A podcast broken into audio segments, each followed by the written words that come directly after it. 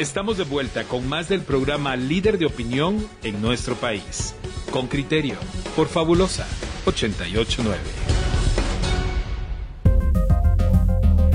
Coyuntura. Muy bien, justamente eh, ayer le, le, prometimos que íbamos a tener una entrevista con el presidente electo, el señor Bernardo Arevalo, y aquí lo tenemos. Así que, presidente, bienvenido. Muchas gracias por, por, por estar aquí con nosotros. No, muchas gracias a ustedes, Predio Claudia, a la audiencia de Con Criterio. Siempre un gusto estar acá.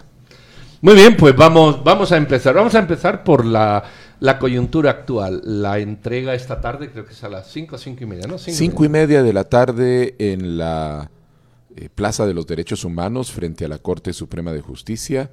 Vamos a concentrarnos eh, para de ahí ir a entregar el amparo contra eh, Consuelo Porras y Rafael Curruchiche por la serie de delitos que están cometiendo y pues, para exigir eh, su destitución por parte de las autoridades competentes.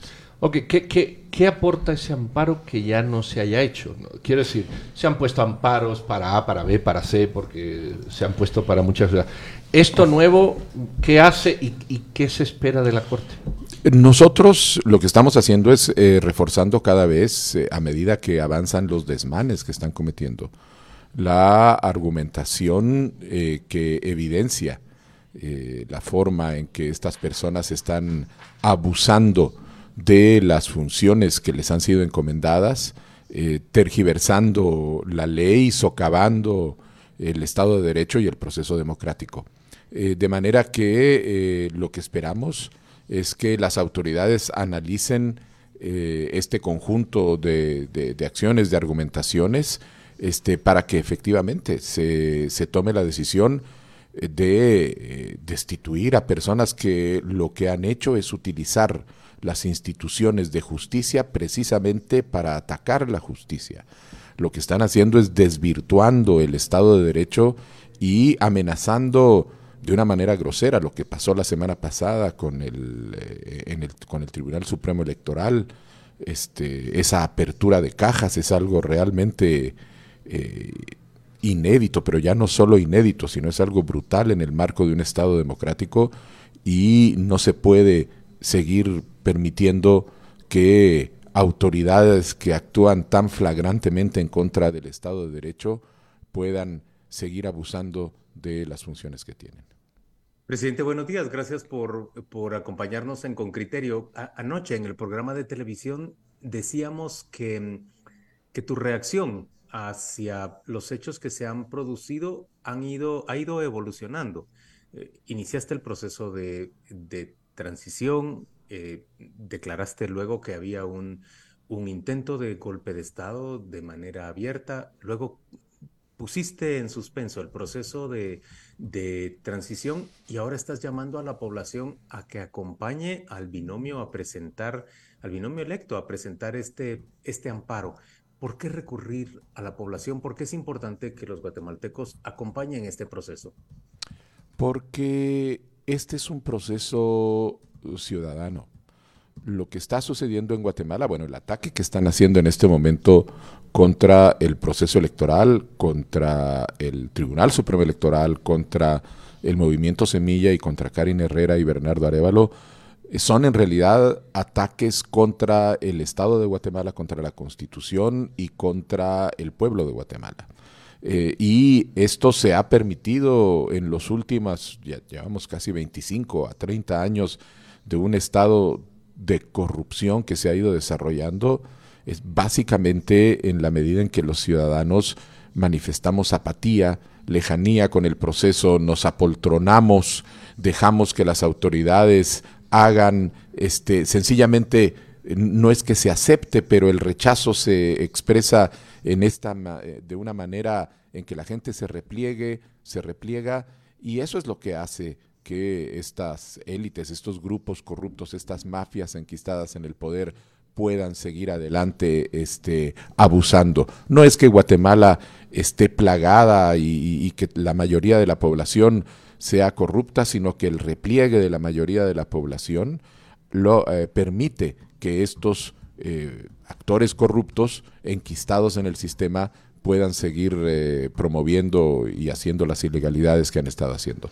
En consecuencia, es necesario que la ciudadanía haga ejercicio de sus derechos no únicamente cada cuatro años, el día que le toca ir a depositar el voto en una urna, sino que haga de eso de un ejercicio cotidiano. Y en este momento, en la defensa del voto, en la defensa del sistema de justicia, en la defensa de la Constitución, es fundamental que los ciudadanos y las ciudadanas nos manifestemos de manera clara y explícita en nuestro rechazo y acompañemos todas las acciones que sean necesarias hacer para impedir que estos desmanes continúen.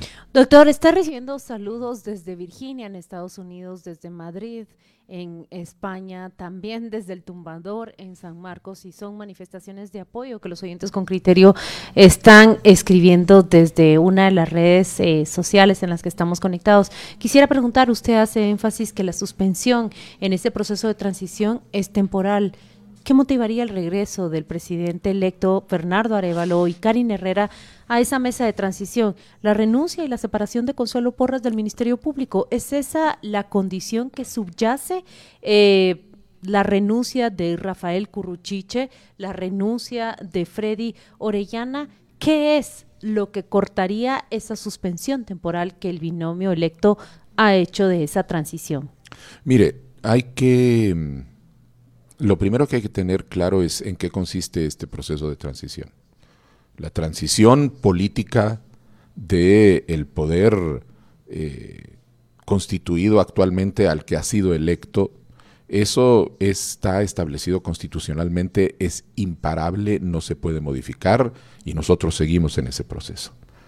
Eso es precisamente lo que está siendo amenazado por las acciones ilegales que se están haciendo desde el Ministerio Público. Es decir, se está amenazando la viabilidad política de eh, que, esa, que esa, esa transición que está establecida constitucionalmente pueda llevarse a cabo como, como la ley lo dice.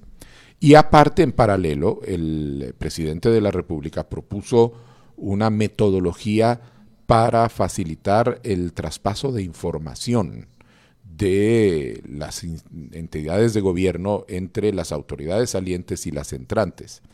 Eh, un proceso de traspaso de información que ha incluido la entrega de una serie de documentación y que debería incluir a continuación una serie de encuentros entre equipos sectoriales en donde a partir de esa información pues se va a presentar algunos datos y se va a hacer algunas consultas sobre información que pues de parte nuestra nosotros quisiéramos tener.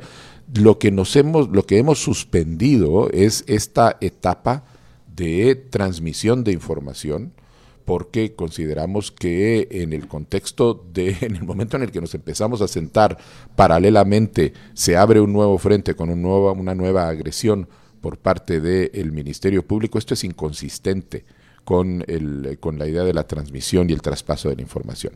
La transición sigue adelante porque la Constitución lo manda.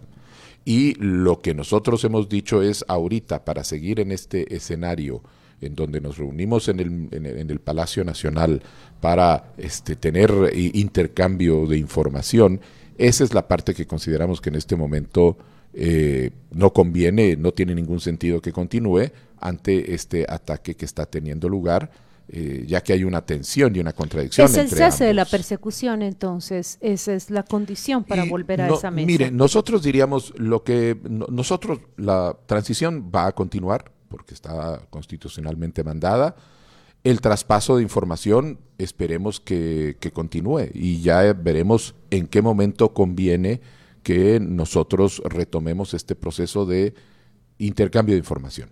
Y por eso es que creo que es muy importante resaltar, el proceso de transición no se ha suspendido. Lo que se ha suspendido es ese proceso de traspaso de información técnica sectorial entre el equipo entrante y el equipo saliente. Y para eso analizaremos cuál es el momento más adecuado para regresar. Eh, presidente, desde mayo, diría yo, hemos visto algunas instituciones cambiar un Tribunal Supremo Electoral que era villano, ahora es héroe. Un presidente que se oponía a todo, ahora da la vida para que el presidente electo llegue. Es decir, hay instituciones o personas que van huyendo, entiendo yo, de aquel pool inicial eh, de todos contra uno. Eh, a mí me gustaría conocer la opinión que tiene usted sobre la Corte Constitucional y la Corte Suprema de Justicia, porque el viernes pasado, el jueves para ser exacto, la Corte actúa las dos, eh, porque de pronto aquí se enciende la mecha, la antorcha y se encendió la antorcha. La Corte de Constitucional envía a la Corte Suprema unos amparos. En mi opinión, le está diciendo manifiéstense y la Corte Suprema, por su parte, anula o no acepta el amparo de la UNE. Correcto. Eh, eh, al final de los finales, como dicen en mi pueblo, son esas cortes las que van a poner la tapa de la olla. Efectivamente. Eh, y ese es, el sentido del, ese es el sentido del amparo que nosotros, y de la serie de acciones, no únicamente este amparo que estamos presentando hoy, sino los que todavía tenemos en curso, las denuncias que hemos puesto ante la Corte Suprema. Es decir, nosotros al final lo que estamos haciendo es llamando a la Corte Suprema de Justicia y a la Corte de Constitucionalidad a que cumplan con su mandato y restablezcan el orden eh, legal, constitucional, institucional que ha sido subvertido por el Ministerio Público, por Consuelo Porras y por Curruchiche. Al final, lo que quien tendrá que definir el arreglo de esto va a ser la Corte de Constitucionalidad, porque si la Corte al final podría hacerlo la Corte Suprema de Justicia, pero en caso de que la Corte Suprema de Justicia por alguna razón no, la, no lo haga, pues apelaremos a la Corte de Constitucionalidad, que ya en su función de garante de la Constitución tendrá que dictaminar alrededor de eso. Y nosotros confiamos en que dictaminará positivamente porque realmente las violaciones son tan absurdas son tan este, flagrantes, tan evidentes, que no queda otro, otra respuesta posible dentro, del, dentro de un Estado de Derecho que es salir diciendo, ¿saben qué? Todo lo actuado ha sido una patraña, tenemos que regresar al estado normal y sigamos adelante. Don, Juan Luis, te vamos, te vamos, vamos, a ir a, una pausa, sí, y, y, al regreso te damos la palabra y tú haces la pregunta, ¿te parece? Muy bien. Muy bien, pues regresamos. Muy bien, de regreso, don Juan Luis, tú tienes la palabra. Presidente, estamos eh, frente a un entorno de instituciones prácticamente cooptadas, son todas parte de, un acuerdo institucional, de un acuerdo de, la actual alianza de gobierno, han apoyado o en algunos casos incluso han forzado, como lo hizo la Corte de Constitucionalidad, eh, procesos legales para que Consuelo Porras siguiera como, como fiscal general. ¿Se puede confiar en esas cortes para reencauzar el proceso de traspaso de, mando, por un lado, pero para garantizar la, democracia en última instancia? Y, bajo qué condiciones prevés que vas a gobernar? Solo, solo hago un, último, un último, una última descripción, y es que la conformación de la legislatura es muy semejante a la de la actual. Mm. Y, y, lo previsible es que muchos diputados pues quieran que siga el ritmo de, de granjerías y pagos de favores por medio de obra pública y, otros tipos de contratos que, que tu gobierno ha anunciado que no va a aceptar. ¿Cómo se va a poder vivir? ¿Cómo se va a poder convivir? Un ejecutivo no dispuesto a ceder con la distribución del presupuesto para la corrupción y, y un entorno con instituciones cooptadas favorables a esa corrupción y a la impunidad de la corrupción. Bueno, son dos preguntas con las que podríamos pasarnos mucho tiempo. La primera es, eh, Juan Luis, de hecho, la Corte de Constitucionalidad, cuando intentaron, cuando empezaron con toda esta arremetida entre la primera y segunda vuelta, en donde lo que intentaban era eliminarnos a Karin Herrera y a mí como eh, contendientes para la segunda vuelta y permitir que subiera el contendiente del oficialismo, Manuel Conde, la, los que frenaron esta situación fue la Corte de Constitucionalidad.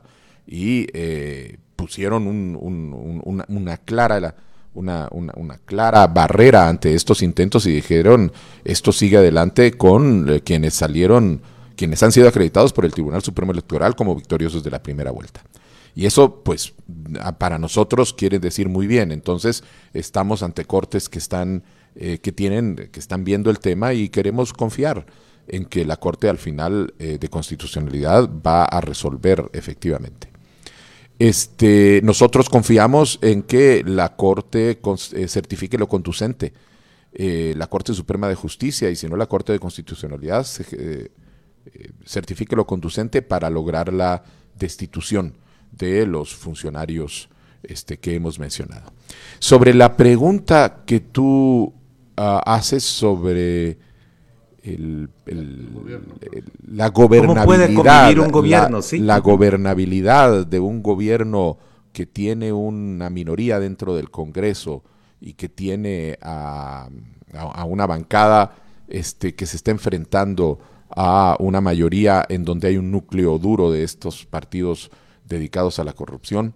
Eh, yo lo que señalo es que eh, primero los juicios generalmente los hacemos sobre la base de apreciaciones de las realidades que en el pasado han ocurrido eh, y la verdad es que lo que estamos viendo en este momento en Guatemala es un realineamiento de fuerzas. Hay, por un lado, este, nosotros estamos viendo ya en el Congreso hoy y de cara al Congreso en el futuro, eh, mucha gente que ha sido electa y que se está preguntando, bueno, en un sistema donde el Ejecutivo cierra las llaves y no hay dinero, para la legislación, como, como ha sido el uso, y no se va a pagar por leyes y no vamos a poder estar, ¿qué es lo que vamos a tener que hacer? Y realmente empezamos a ver ya dentro del Congreso modificación de conductas, de actitudes, gente que inclusive viene y dicen, miren, pues no, la verdad es que podríamos empezar a pensar que, cuáles son las leyes que se necesitan. En ese sentido, hemos sido agradablemente este, sorprendidos de algo que se está moviendo y que no somos ingenuos, pero nos da la impresión de que la gente, en primer lugar, escuchó el mandato del pueblo, porque al final el mandato popular ha sido contundente y claro. Hay diputados que vieron que en segunda vuelta sus propias bases no votaron por quienes ellos estaban impulsando y votaron por el movimiento Semilla, por Bernardo Arevalo y Karin Herrera. Porque eso me lo han dicho. Mire, mis bases votaron por ustedes, no por la candidata que yo estaba apoyando. Y eso implica una necesidad de ajustar conductas que nosotros vemos que está pasando. Pero adicionalmente, es muy importante el hecho de que entendamos de que la, la gobernabilidad en el país no debe limitarse a una fórmula entre el Ejecutivo y el Congreso de la República. Y aquí estamos nosotros trabajando muy intensamente con los distintos sectores sociales del país para invitarlos a hacer una apuesta a una gobernabilidad distinta, una gobernabilidad que está fundada en la posibilidad de lograr grandes consensos alrededor de temas críticos a partir de los cuales pues podamos avanzar. Y si vamos creando este tipo de mecanismos mediante los cuales se van generando consensos sociales, sectoriales, alrededor de temas críticos, para manejarlos también con el Congreso de la República, la fórmula de gobernabilidad va a cambiar. En resumen, Juan Luis, lo que creo es que el país ha cambiado, está cambiando y la lógica de la gobernabilidad que ha existido en el pasado no es la que va a primar. Creo que va a haber nuevos retos y nuevas oportunidades que nos tocará a nosotros enfrentar. Bueno, estamos hablando de un, futuro en el eh, mediano plazo, pero tenemos acá el corto plazo. Tenemos hoy eh, a las 6.30 de la tarde, una 5.30, perdón, 5.30 de la tarde, una convocatoria. Y aquí siguen llegando los saludos desde Suiza, San Pedro La Laguna, también Shela, que le están manifestando que están presentes con usted. la pregunta en el cortísimo plazo es, ¿puede seguir coexistiendo? Eh, un gobierno, incluso de transición de Bernardo Arevalo, Karin Herrera y Consuelo Porras? Mire, en la medida en que el resto de instituciones de justicia cumplan su labor y detengan los intentos ilegales de esta persecución política que están haciendo desde el Ministerio Público, nosotros seguimos adelante.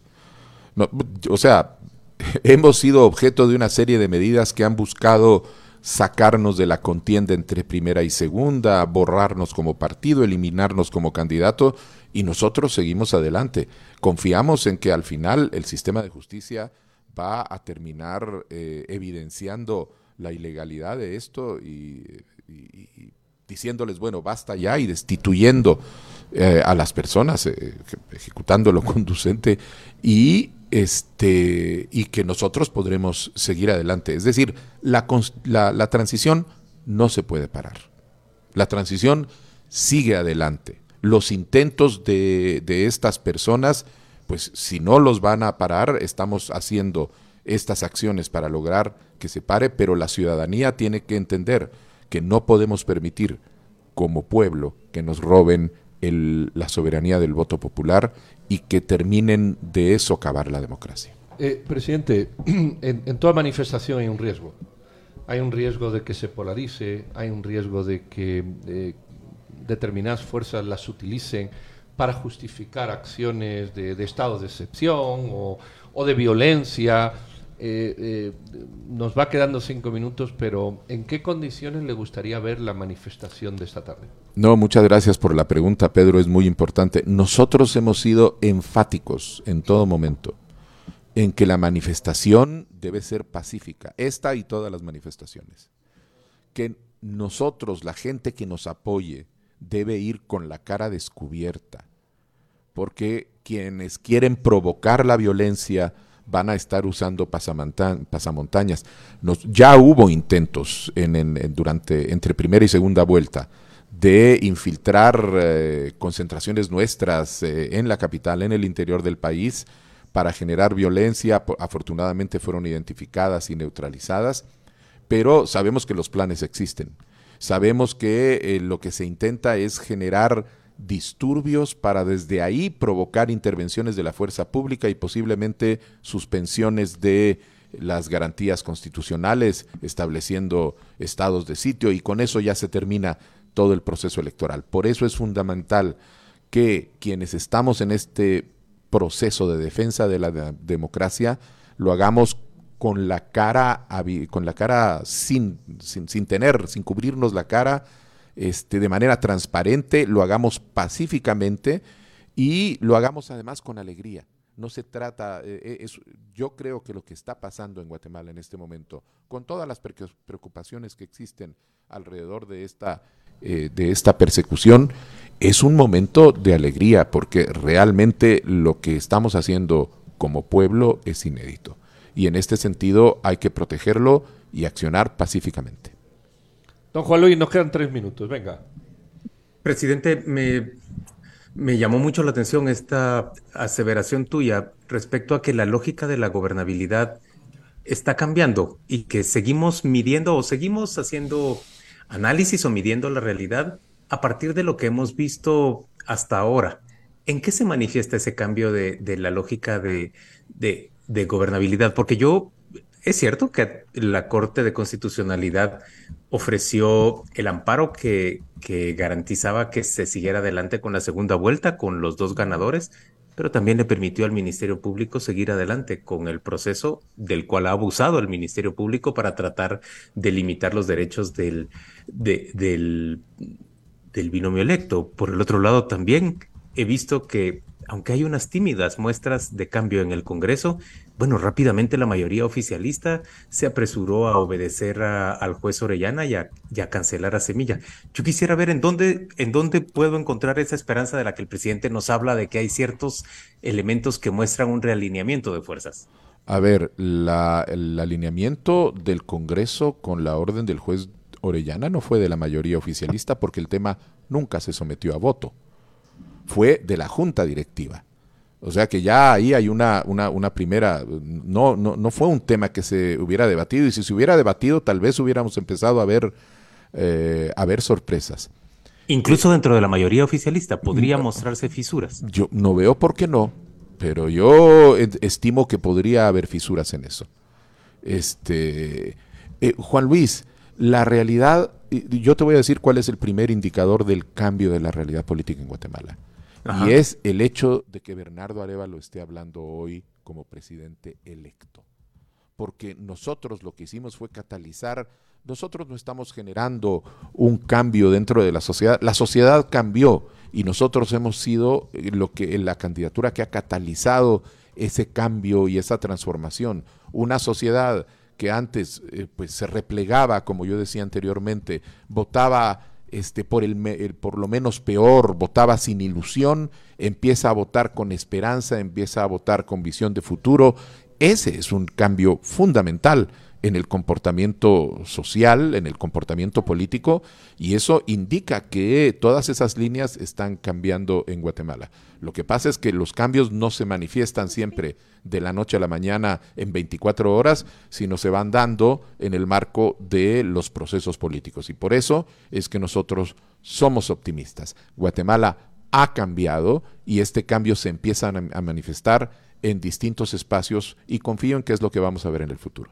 El presidente electo debe de ir a otra entrevista, así que debemos despedirlo, pero a riesgo de que Patsum, Berlín, Asunción en Paraguay se pongan celosos y reclamen su mención. Aquí los estoy mencionando, los oyentes con criterio que dicen desde acá lo estamos apoyando. Está usted reuniendo pues apoyos desde diferentes partes. Muchos éxitos con la presentación del amparo, muchos éxitos con esa convocatoria para que los ciudadanos, los guatemaltecos, hagan ciudadanía. Muchas gracias, Claudia, Pedro, Juan Luis. Los esperamos a todos y a todas. De verdad, de verdad, este es el momento de salir a manifestar.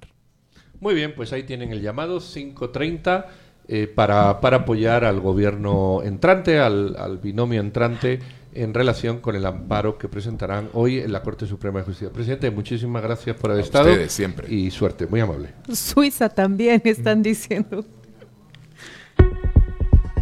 Después de una pausa comercial, volvemos con más de Con Criterio, aquí en el 889.